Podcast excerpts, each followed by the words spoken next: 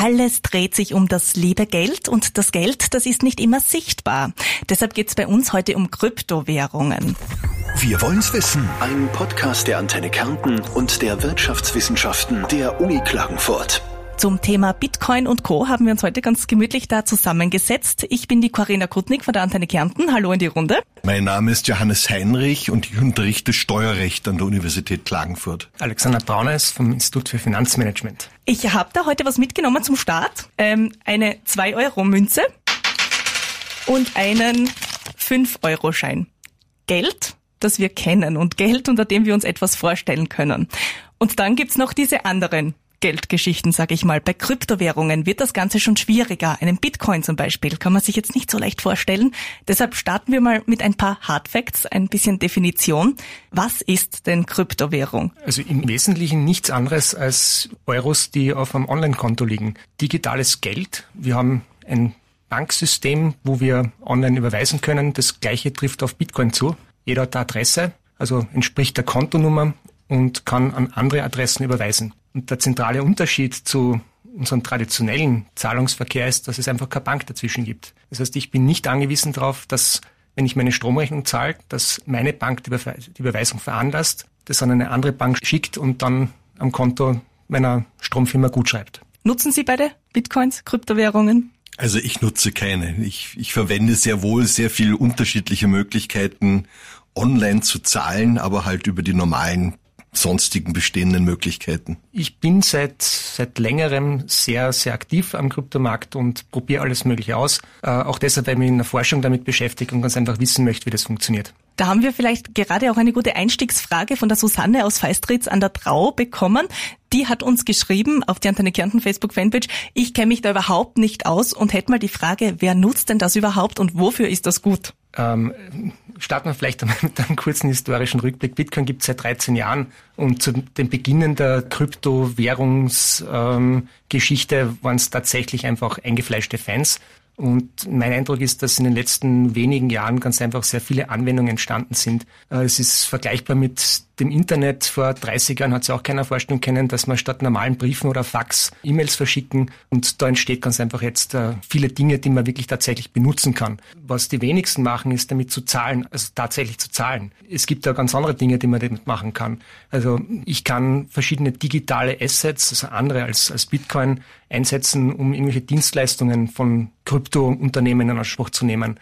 Es gibt beispielsweise Lieferketten, die über Blockchains, also die Grundlage all dieser Kryptowährungen abgewickelt werden. Ähm, das Internet of Things, also die Vernetzung von allen möglichen elektronischen Geräten kann über Blockchains und Kryptoprodukte abgewickelt werden. Also viele, viele Dinge. Und ein Aspekt davon ist Zahlungsverkehr, ähm, der in Relation zu den übrigen möglichen Anwendungen aber aus meiner Sicht einfach sehr gering ist aktuell noch. Um auf den zweiten Teil von der Frage von der Susanne zurückzukommen, wofür ist das gut? Also die Grundidee, Bitcoin gibt es seit 13 Jahren, also im unmittelbaren Anschluss an diese Finanzkrise, wo das Vertrauen in, diese, in das Banksystem verloren ging und da gab es eben einige, die versucht haben, das äh, durch ein alternatives System zu ersetzen. Und der wesentliche Vorteil, den ich eingangs auch schon erwähnt habe, ist, äh, dass man eben nicht angewiesen ist auf eine, auf eine zentrale Instanz wie eine Bank, dass, dass ich mit anderen Menschen interagieren kann, finanziell jetzt. Es ist einfach ein, ein Netzwerk von gleichberechtigten Teilnehmern und ich bin nicht darauf angewiesen, dass mir jemand erlaubt, eine Zahlung zu leisten. Das ist der Nutzen. Mhm. Und man hört ja auch immer beide Seiten. Manchmal äh, hört man von digitaler Wunderwährung, dann hört man von der Verteufelung von dergleichen. Wo sollten wir Kryptowährung ansiedeln? Also wo treffen wir uns da in der Mitte? Wo sind die Gefahren? Wo sind die Vorteile? Also vielleicht ein paar Worte zur Verteufelung. Das ist natürlich aus der Sicht der Nationalstaaten auch zu sehen.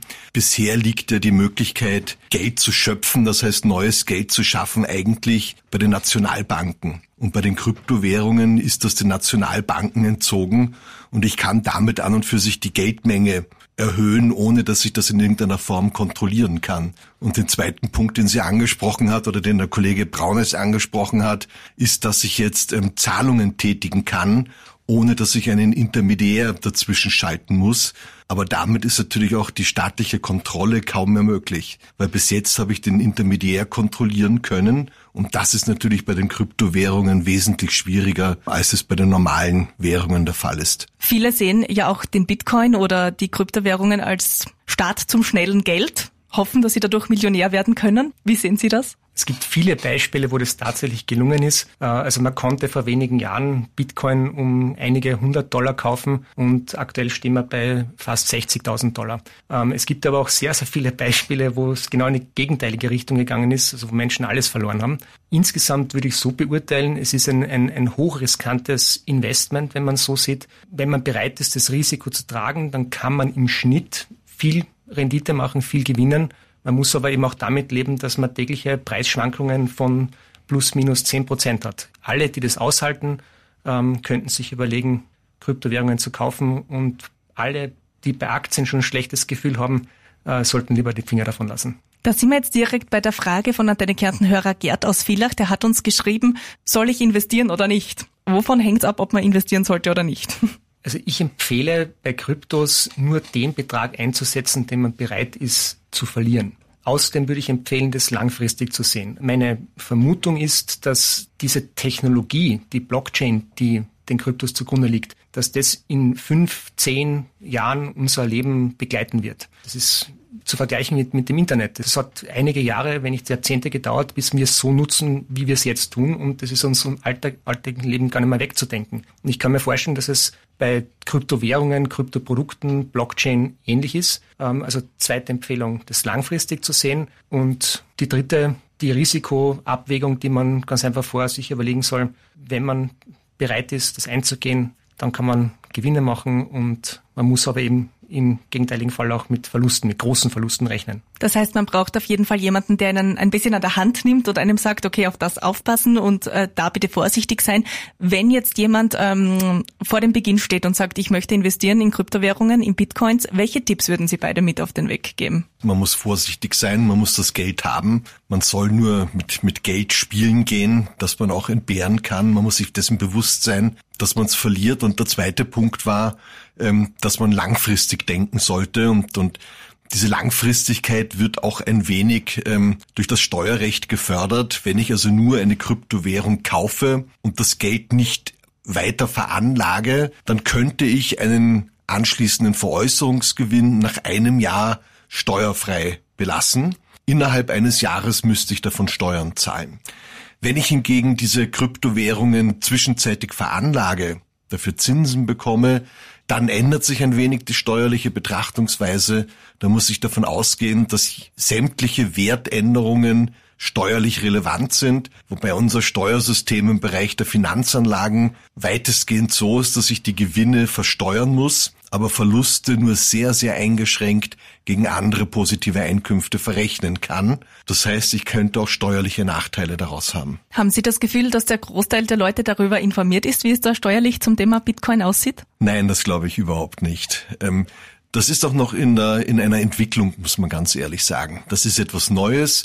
Man versucht, diese neuen Sachverhalte unter bestehende Gesetze zu subsumieren. Wie wir Juristen sagen, man findet da durchwegs Einkunftsarten und Dinge, aber ganz passend tut das nicht immer. Was würden Sie am ersten jemandem mit auf den Weg geben? Naja, man sollte sich jedenfalls im Vorfeld einmal informieren. Das ist einfach der Punkt. So wie bei jeder wirtschaftlichen Tätigkeit, bei jeder Geldveranlagung ähm, die Steuern einfach mit ein Teil sind, wo man sich im Vorfeld informieren sollte, weil man ist ja auch verpflichtet dann, das anzugeben. Und ich sage mal anders, als wenn ich jetzt ein Bankgeschäft abwickle, wird nicht die Bank für mich diese steuerlichen Agenten übernehmen, sondern das werde ich selber in dem Weg machen, dass ich es in eine Steuererklärung hineinschreibe. Viele sehen es ja vielleicht eher wie Lotto spielen. Die denken sich, ja, da investiere ich mal ein bisschen was und vielleicht bekomme ich irgendwas zurück. Die Sichtweise ähm, hat auch die Finanz in manchen Bereichen, ähm, nämlich insbesondere im Bereich der Umsatzsteuer. Da hat sich die Frage gestellt, ob dieses ähm, die Leistung des Minings das eine steuerpflichtige Leistung ist. Und da hat man dann bis zu einem Ergebnis gekommen, naja, es entspricht an und für sich einem Glücksspiel und Glücksspiele sind in der Umsatzsteuer befreit, unterliegen dann einer eigenen Abgabe in aller Regel. Und dann hat man halt gesagt, naja, das Mining ist an und für sich ein illegales Glücksspiel, aber es ist umsatzsteuerfrei. Was ist Ihnen noch wichtig aus Ihrer Sicht? Was sollte man wissen, bevor man mit dem Geld spielt? Ich würde mal empfehlen, sich ganz einfach einen Überblick zu verschaffen, welche Kryptowährungen es gibt. Da kann man sich auf, auf einigen Seiten sehr gut informieren, die auch beschreiben, was diese Coins, Tokens, diese Kryptoassets versuchen zu, zu lösen, also welche Probleme sie versuchen zu lösen. Und wenn man sich mit äh, einem solchen Token einer Coin identifizieren kann, dann wäre das einmal ein Kandidat für ein Investment. Außerdem wird man natürlich in irgendeiner Form das echte Geld Euro gegen Kryptowährungen tauschen müssen. Da würde ich empfehlen, dass man sich eine Kryptobörse sucht, der man vertraut.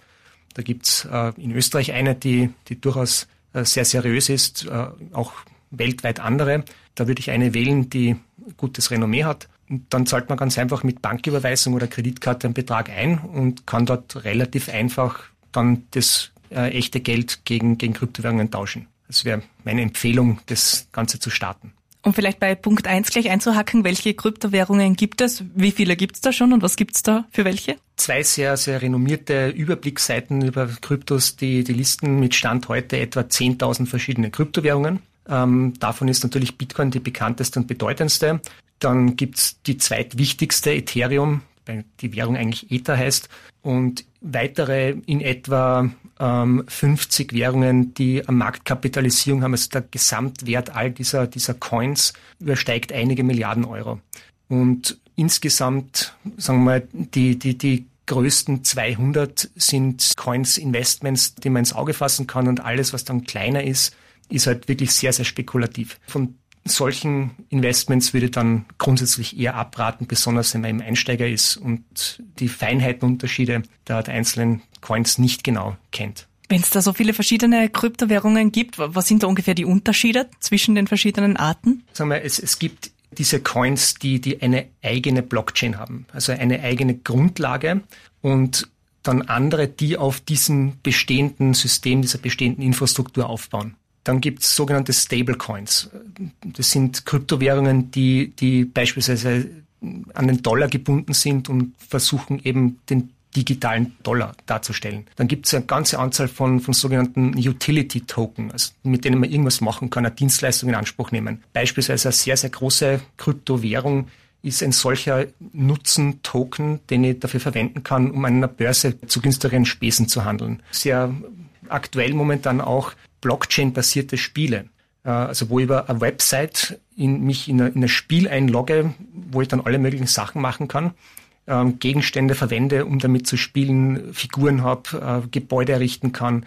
Und auch das ist alles Blockchain und Krypto basiert. Also ich brauche dann eine spezielle Währung, um das Spiel überhaupt spielen zu können. Mhm. Also sehr, sehr viele Dinge, die da mittlerweile möglich sind und ähm, ja, also auch ganz unterschiedliche Ausrichtungen klingt wie eine zweite Welt, von der ich jetzt gar nichts weiß, zum Beispiel, wo man als, als 0815 Mensch noch nicht viel davon gehört hat. Das ist ja gar nicht schlimm, weil ähm, mein Eindruck ist, dass in den Medien die, die, die Kryptos so groß dargestellt werden, als dass das die ganze Welt irgendwie beherrschen würde.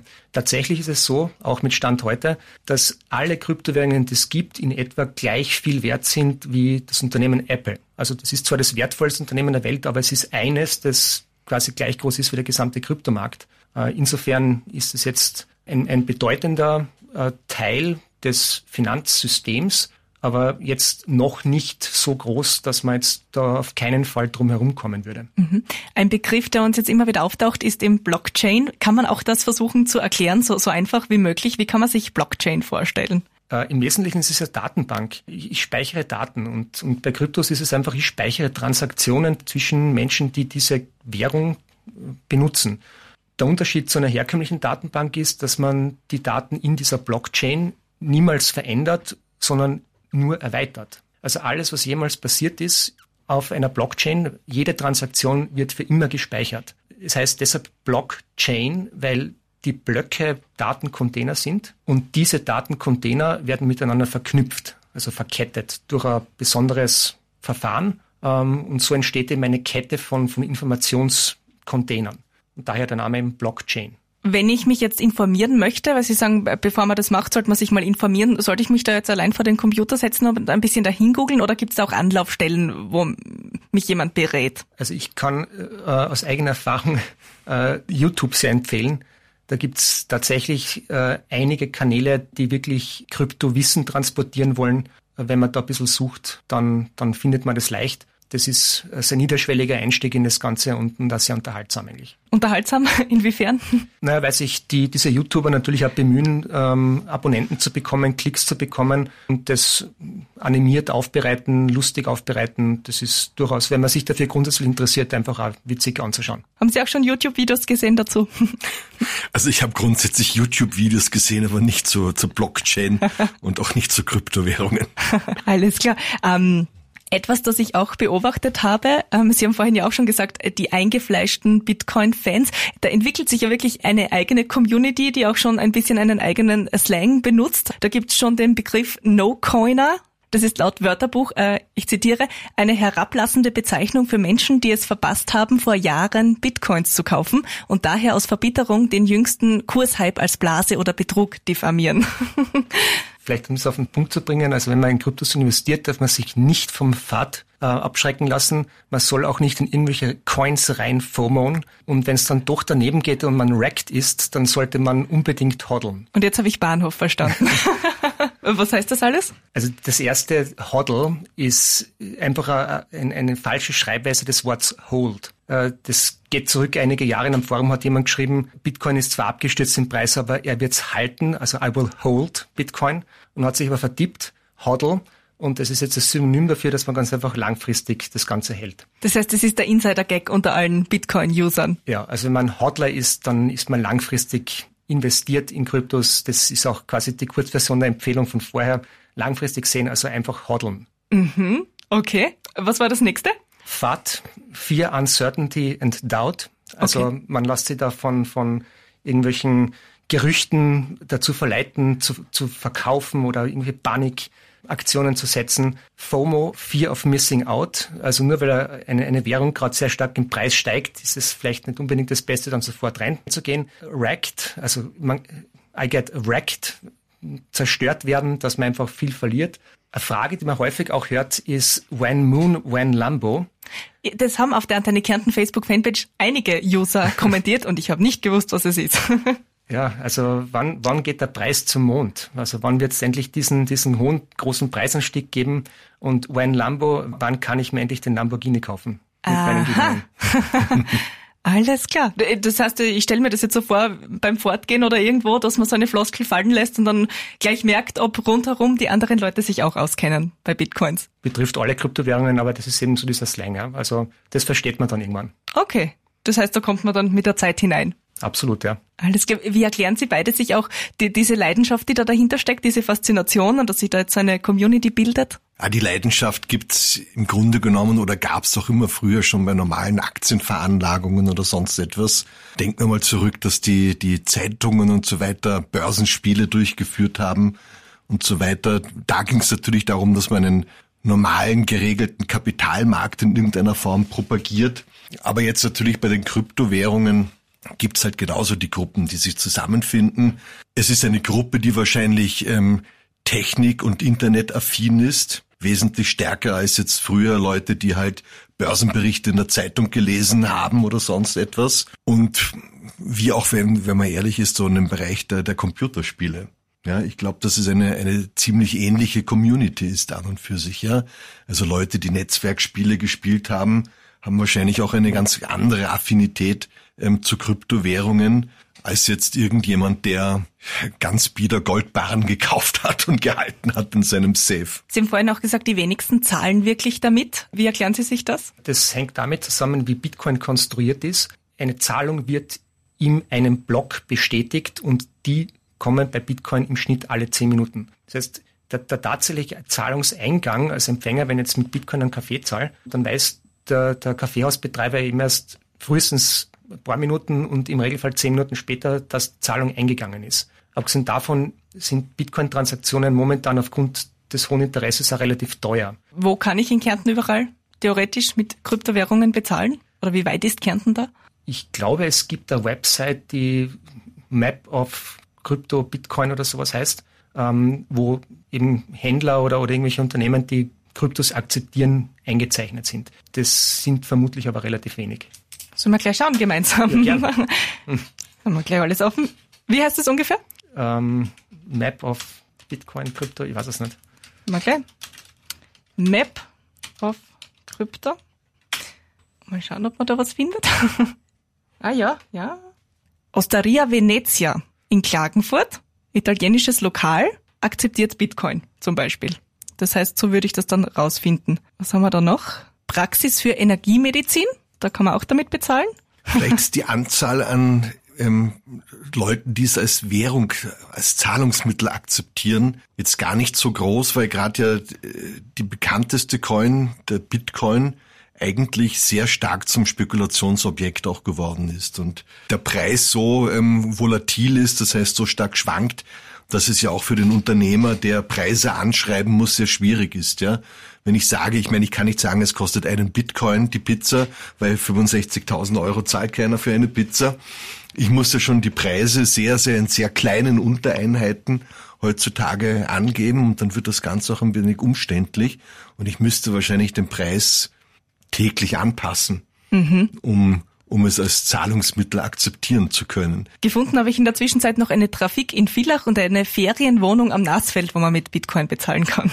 Das heißt, Urlaub buchen in Kärnten mit Bitcoin funktioniert auf jeden Fall. Wunderbar. Die jungen Leute, die bei Ihnen im Kurs sitzen auf der Uni zum Thema Kryptowährungen, was haben die so für Fragen? Was sind Ihre Anliegen oder Ihre Gedanken? Also der Kurs hat erst letzte Woche begonnen. Insofern ähm, kommen die Fragen hoffentlich intensiver noch, noch im, im Rest des Semesters. Ähm, aber der Kurs ist sehr heterogen. Also da gibt es welche, die damit überhaupt nichts zu tun haben und, und den einfach belegen, weil sie es gern wissen wollen, wie das geht. Und, und andere, die eben auch Kryptos besitzen, die kennen sich schon recht gut aus. Also, also die Fragen gehen von, wie funktioniert das eigentlich, bis hin zu, äh, was macht jetzt diese Coin genau, wozu kann man es einsetzen. Mhm.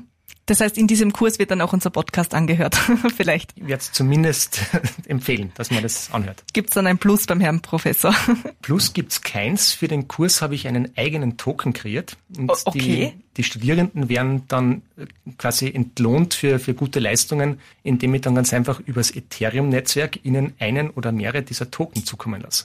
Okay, das ist spannend. Das heißt Token wieder, wenn wir den Begriff wieder erklären. Was ist ein Token genau? Bei jeder Blockchain gibt es eine eigene, eine native Kryptowährung. Ähm, in dem Zusammenhang ist Ethereum vielleicht das beste Beispiel.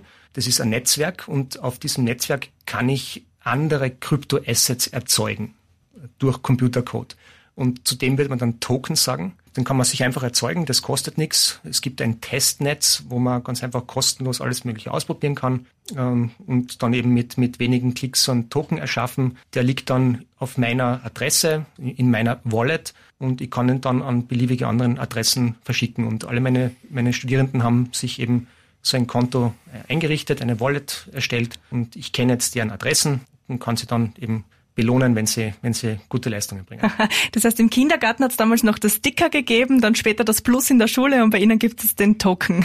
Genau. Also der sonst völlig wertlos ist, aber für den Kurs hat er doch einen gewissen Wert. Ja. eine ist, er, ist er eintauschbar am Schluss gegen eine Note. so ist es.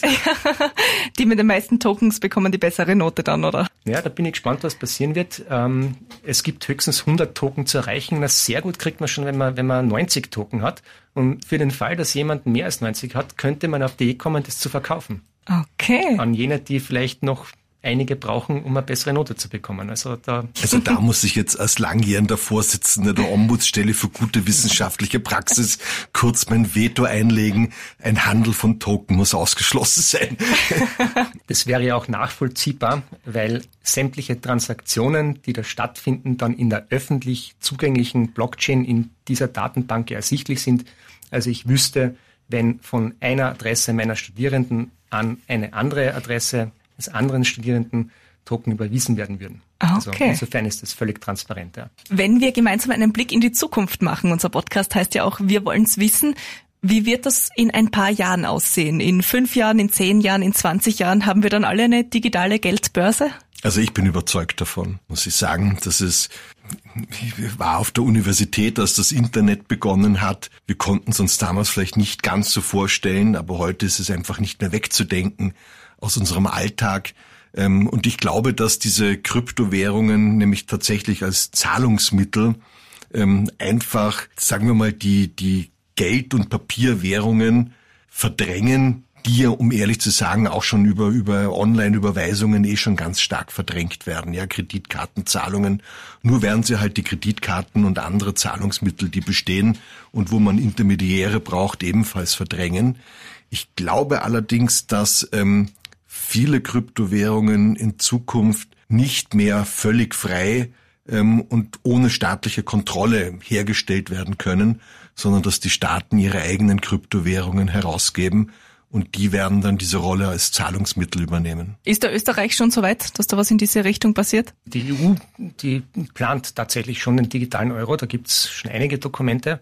Äh, in den USA ist es so, dass die, die dortige Wertebeaufsichtsbehörde mit der Regierung und, und einer Universität zusammenarbeitet, um genau das Gleiche zu machen, also diese Central Bank Digital Currencies zu entwickeln. Äh, andererseits gibt's äh, El Salvador, also das Land, das den Bitcoin seit Anfang September als Legal Tender, also als gesetzliches Zahlungsmittel zugelassen hat. Ich glaube, dass es in beide Richtungen gehen wird. Und ich schließe mir auch dem Herrn Heinrich an, dass in fünf bis zehn Jahren das unser Leben ganz einfach begleiten wird und dass das deutlich größer werden wird, ist die Frage nur in welcher Form. Und das vergleiche ich ganz einfach gern mit äh, den sozialen Medien, so wie wir es heute kennen, oder mit Suchmaschinen im Internet. Äh, heute Google und Facebook und vor 20, 25 Jahren hat es ganz andere Suchmaschinen gegeben, die heute niemand mehr kennt. Also, und das gleiche bei sozialen Medien, also äh, StudiVZ oder MySpace. Hm, war, war ich noch dabei, ja? Ja, ich auch. ja. Ähm, also die Frage ist nicht aus meiner Sicht, ob diese Krypto-Nische aus heutiger Sicht dann in Zukunft eine größere Rolle spielen wird, sondern nur welche Coins das sein werden. Und haben da Leute wie ich, die sich da noch nicht informiert haben und noch nicht investiert haben, werden wir da irgendwann mal einen Nachteil haben, einen Startnachteil, weil wir uns zu spät vielleicht damit beschäftigt haben? Sollte man da jetzt anfangen? Also ich glaube, dass man ein zufriedenes Leben führen kann ohne Kryptowährungen, aber es, es schadet sicher nicht, wenn man sich ganz einfach einmal eine Wallet-App runterlädt, äh, die alle kostenlos sind und einfach mal schaut, was man damit tun kann und, und ganz einfach einmal die, die, die Liste aller Kryptowährungen, die es neben Bitcoin gibt, wenn man sich das einfach mal ein bisschen anschaut und durchklickt. Oder wenn einem mal langweilig ist, die Liste mal auswendig lernen oder so. Ja, das ändert sich sehr stark und schnell, aber ich halte es für keinen Fehler, wenn man, wenn man davon zumindest eine Vorstellung hat. Mhm. Was wird sich da in unserem Alltag verändern, wenn wir sagen, Kryptowährungen nehmen da überhand in den nächsten Jahren? Um ehrlich zu sagen, wenn wir es als Zahlungsmittel verwenden, wird sich nicht sehr viel ändern, glaube ich, weil ob wir jetzt, wie gesagt, es gibt ja auch schon, schon Zahlungssysteme über das Handy an und für sich, wo es ja auch nur mehr hinhaltet, das Handy zur Kasse und es wird abgebucht. Es ist halt nur eine, eine Bank, ein Intermediär dahinter. Aber ich sage, technisch wird sich das nicht mehr unterscheiden, also im normalen Zahlungsverkehr, als das, was wir heute bereits haben. Ich werde mhm. im Supermarkt zahlen, ja, mit meinem Telefon. Und das wird sein. Und das können wir heute eigentlich auch schon. Das heißt, dieser 20er-Schein, den ich da habe, der wird sowieso irgendwann mal verschwinden. Ja, mit dem sind sie schon ziemlich old-fashioned unterwegs. Ja, war eh Zufall, dass ich mal was dabei gehabt habe. Marco aus Klagenfurt hat uns auch noch eine Frage geschickt und hat noch gesagt, äh, wenn der Strom einmal weg sein sollte oder Blackout und so weiter, was passiert mit dem Internetgeld? Also die, die Guthaben, wenn man jetzt Kryptowährungen besitzt, die, die sind in dieser Datenbank, in dieser Blockchain gespeichert. Und weil es ja ein dezentrales System ist, gibt es nicht nur eine Kopie davon, sondern, sondern Tausende wenn nicht sogar Zehntausende. Also das geht ja nicht verloren es ist halt nicht möglich, das zu benutzen. Aber wenn der Strom weg ist, dann, dann kann ich auch keine Banküberweisung machen, also keine Online-Überweisung. Und wahrscheinlich im Supermarkt auch nicht bezahlen, weil die Kassen auch Strom brauchen. Äh, also ich glaube, wenn der Strom ausfällt, dann haben wir ganz andere Schwierigkeiten, als ob die Krypto-Guthaben sicher sind oder noch da sind. Da gibt es dann andere Probleme zu lösen. Hören Sie auch öfter Fragen in diese Richtung? Ist da herrscht da Verunsicherung unter den Leuten? Ganz grundsätzlich würde ich bei Kryptos also berechtigterweise zumindest skeptisch sein, Vorsicht walten lassen, weil viele Dinge noch nicht erledigt sind. Eben Frage Regulierung. Es gibt eben in Kryptosystemen keinen Richter, der, der über Recht und Unrecht entscheidet. Es, gibt eben diese zentrale Instanz, das muss vorsichtig sein. Äh, und es gibt eben auch immer wieder Beispiele von Menschen, die gehackt werden, deren, deren Guthaben entwendet werden, weil sie eben ihre Wallet mit einem Passwort aller 1234 schützen.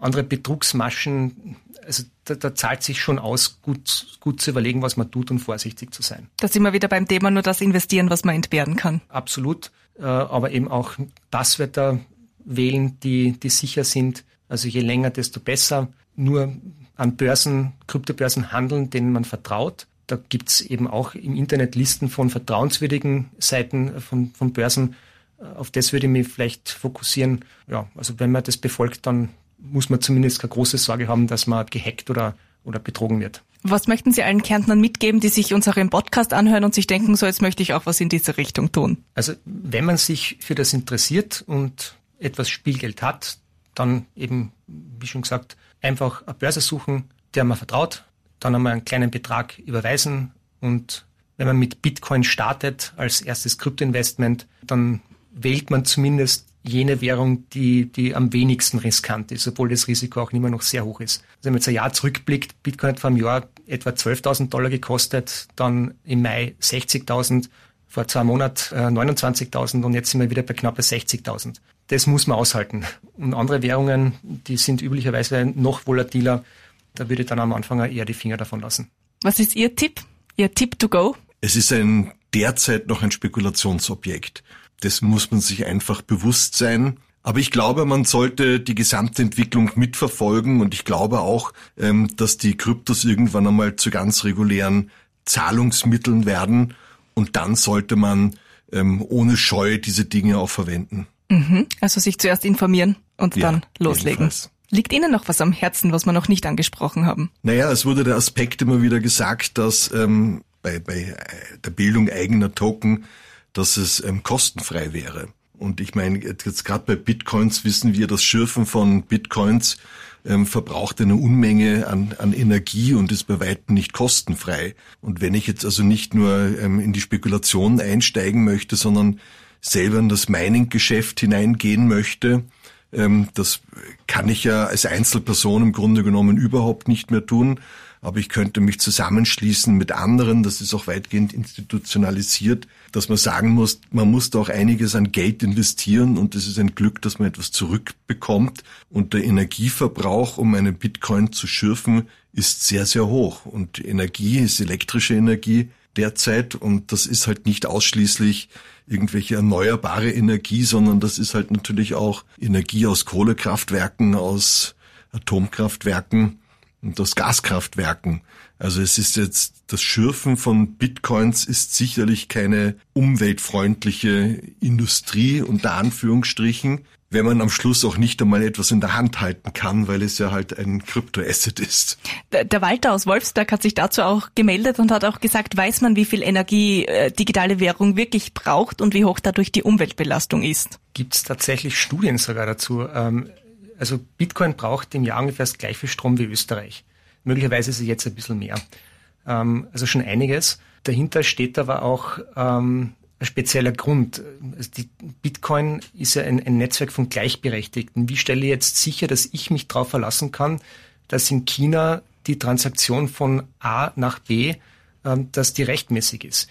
Und dahinter steckt ein sogenannter Konsensmechanismus, den Bitcoin einsetzt und der ist eben stromintensiv, weil viel gerechnet werden muss.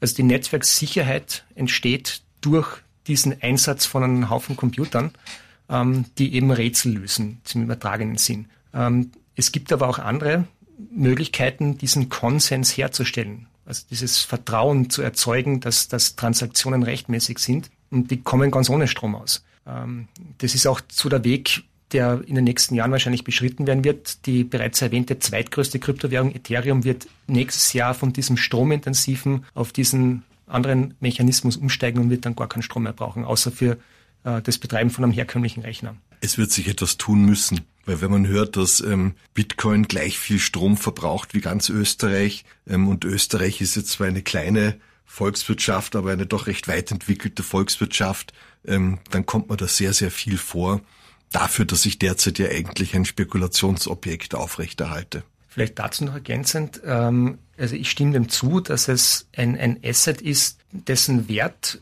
jetzt nicht ganz leicht zu begründen ist. Aber es gibt mittlerweile schon international Unternehmen aus der Finanzwelt, die versuchen, also Investmentfonds aufzulegen, die in Kryptos investieren. Und da laufen auch in den USA gerade Zulassungsverfahren, dass man diese Kryptofonds eben wie herkömmliche Investmentfonds handeln kann. Also es wird heute vielleicht immer mehr als Wertaufbewahrung gesehen, also dieses digitale Gold, von dem man auch oft liest und hört. Die Frage ist, ob das dann sich auch bewahrheiten wird, ob das wirklich so, so ein, ein, ein sicherer Hafen ist, um mhm. Vermögen zu parken.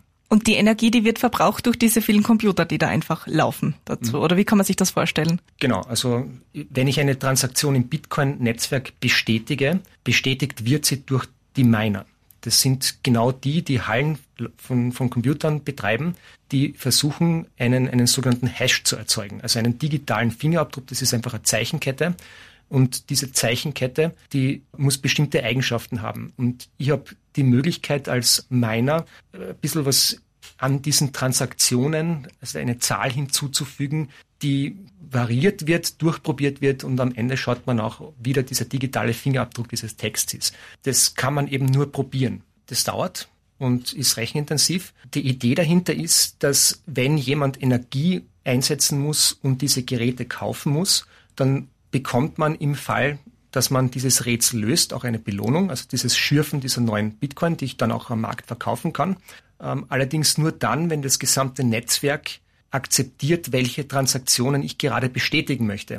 Und wenn offensichtlich ist, dass ich eine illegale Transaktion bestätige oder wenn ich bestätige, dass ein Guthaben zweimal ausgegeben wird, also an zwei verschiedene Adressen geschickt wird, dann werden alle im Netzwerk sehen, das ist eigentlich nicht möglich. Das ist unzulässig und werden dann meine bestätigten Transaktionen ignorieren. Und das Resultat davon ist, ich bekomme diese Belohnung nicht, habe aber Energie eingesetzt. Und zwar recht viel.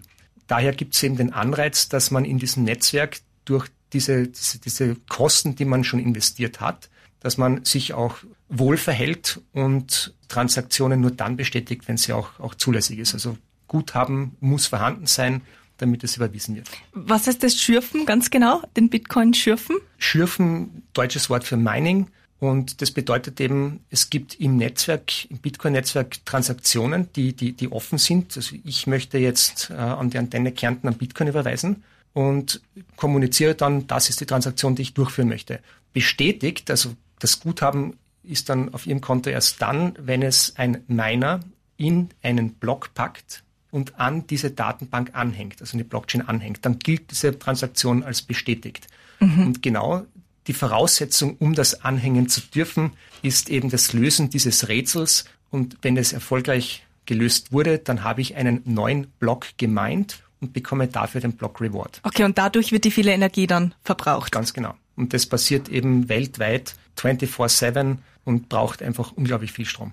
Tu, tue ich mir wieder leichter, ich kann leichter sagen, das sind meine zwei Euro, bitteschön. Gehört Ihnen. Dann sage ich vielen herzlichen Dank fürs Dasein. Ja, wir bedanken uns herzlich, dass wir bei Ihnen sein durften. Was machen wir mit meinem 20er jetzt? so können wir einen Kaffee trinken gehen. das werden wir machen. Gerne. Wir wollen's wissen. Ein Podcast der Antenne Kärnten und der Wirtschaftswissenschaften der Uni Klagenfurt.